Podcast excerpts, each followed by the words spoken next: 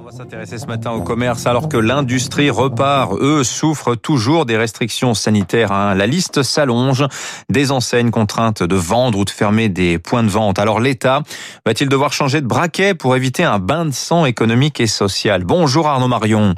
Bonjour Dimitri. Vous êtes spécialiste du redressement d'entreprise, fondateur de l'Institut des hautes études en gestion de crise, auteur aussi d'un ouvrage paru euh, au mois de septembre dernier, Partout où je passe, les mêmes erreurs, c'est paru chez Erol. Euh, Arnaud Marion, je parle de bain de sang volontairement, il y a un vrai risque hein, de disparition de ce que vous appelez dans une tribune parue vendredi dans les échos, notre véritable réseau social, les commerces. Quelle est la situation que vous disent les patrons que vous rencontrez? Écoutez, là, euh, il y a vraiment un, sujet sur les commerces qui ont euh, enchaîné euh, depuis 2015 euh, les attentats, les gilets jaunes, les grèves, euh, et puis là, il y a la pandémie. je dirais que ça s'est relativement bien passé au début, c'est-à-dire il y a un an, en mars 2020, parce qu'il y a eu des mesures choc immédiate, notamment le, le, PGE. Puis il y a eu ce deuxième confinement de novembre qui a été quand même difficile à passer, mais entre-temps, la situation s'était pas mal redressée. Et là, depuis le début de l'année, il faut voir qu'il y a eu euh, couvre-feu, des fermetures administratives. Donc tous ceux qui ont quelques commerces, plusieurs commerces, on ne parle pas forcément de grands groupes, voire même des ETI, sont dans des situations extrêmement compliquées, avec surtout des dispositifs euh, d'indemnisation qui ont des effets de seuil terrible puisqu'il faut avoir 50% de baisse de son activité pour être euh, indemnisé. Donc en janvier, février, mars, beaucoup d'acteurs du commerce me disent mais nous on n'est pas éligible parce qu'on a fait moins 45%. Sauf qu'il faut payer les loyers euh, entre temps et donc il y a une espèce de hiatus où on vous interdit d'exploiter votre commerce mais on vous interdit pas de payer le loyer. Voilà. Et alors, euh, quand vous dites euh, des acteurs du commerce, on parle d'enseignes 100, 150, 200 points de vente. Bizarrement, en fait, euh, les, les, acteurs de taille importante sont pénalisés par rapport aux, plus petits. C'est ce qui, c'est ce qui vous remonte hein, concrètement, Arnaud Marion. Oui, c'est ça. C'est-à-dire qu'en fait, euh, alors on a recalibré les aides en un an euh, avec le fonds de solidarité pour euh, essayer de, de toucher et de d'indemniser les petits commerces.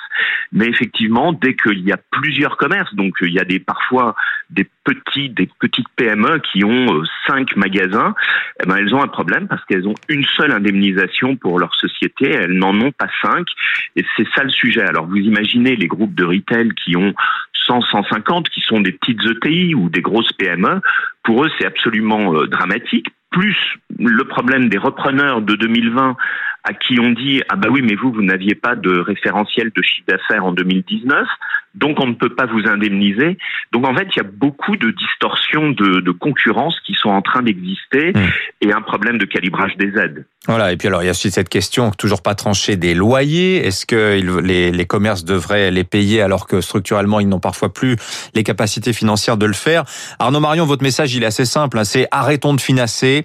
Indemnisons le préjudice réel subi par les commerces. S'il se trouve que vous avez parlé à Emmanuel Macron dans le week-end. Que vous a dit le chef de l'État, Arnaud Marion Écoutez, j'ai échangé effectivement avec lui depuis vendredi à partir de ma de ma tribune, qu'il a énormément euh, sensibilisé. Il a tout de suite euh, percuté, si si j'ose dire, sur le la, la, difficulté de ce sujet. Et moi, je lui ai dit qu'il fallait euh, absolument remettre à plat tous ces dispositifs car on n'allait pas euh, aider les commerces en les endettant et en les endettant davantage. Moi, je vois des, des commerces ou euh, des groupes de commerce qui sont en train de cumuler du PGE, des reports de charges euh, sociales.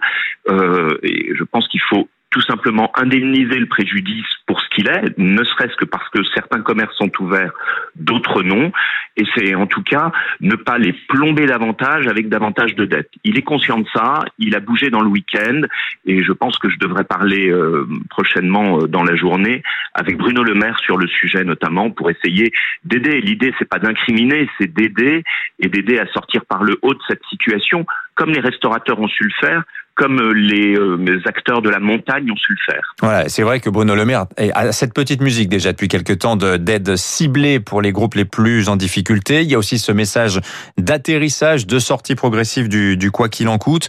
En tout cas, petite réflexion qu'on pourra se faire aussi dans cette affaire, Arnaud Marion, c'est que les commerces, face à d'autres euh, filières, ont parlé en ordre dispersé, ont été un petit peu discrets. Vous parlez d'un effet top chef. Qu'est-ce que vous voulez dire par là? Oui, en fait, euh, les restaurants ont bénéficié, euh, je dirais, de tout d'un coup du, regain de popularité euh, des grands chefs de cuisine. Ils ont bénéficié, donc ces gens-là ont eu une prise de parole extrêmement facile et ils sont allés grouper dans la négociation. En ce qui concerne le commerce, il y a une quinzaine de fédérations différentes petites et grandes, et toujours dans cette sémantique française où on adore euh, euh, opposer les acteurs. Donc on oppose les petits aux grands, euh, comme on oppose le commerce au e-commerce. Et je pense que c'est ça l'erreur. Je pense qu'il faut regrouper toutes ces énergies et également toutes ces fédérations et tous ces acteurs. Il faut parler d'une seule voix. Il faut organiser une grande médiation sur le sujet, euh, tout simplement pour faciliter la tâche également du gouvernement, parce que c'est compliqué pour eux d'avoir 15 ou 20 acteurs, et euh, il faut pouvoir euh, sortir par le haut. Donc effectivement, il n'y a mmh. pas d'équivalent des grands chefs dans le commerce. Hein. Il n'y a pas de figure emblématique en tout cas, ou alors elles, elles existent, mais dans la grande distribution. Euh, donc c'est là où il faut savoir trouver la bonne voie, trouver la bonne solution, mais rapidement avant l'ouverture, parce que sinon ça va être terrible. L'année qui vient va, va décimer bon nombre de commerces. Merci Arnaud Marion, le fondateur de l'Institut des hautes études en gestion de crise avec nous ce matin. Je rappelle le titre de votre dernier livre, Partout où je passe, les mêmes erreurs. C'est paru récemment chez Erol. 6h54, 3 minutes pour la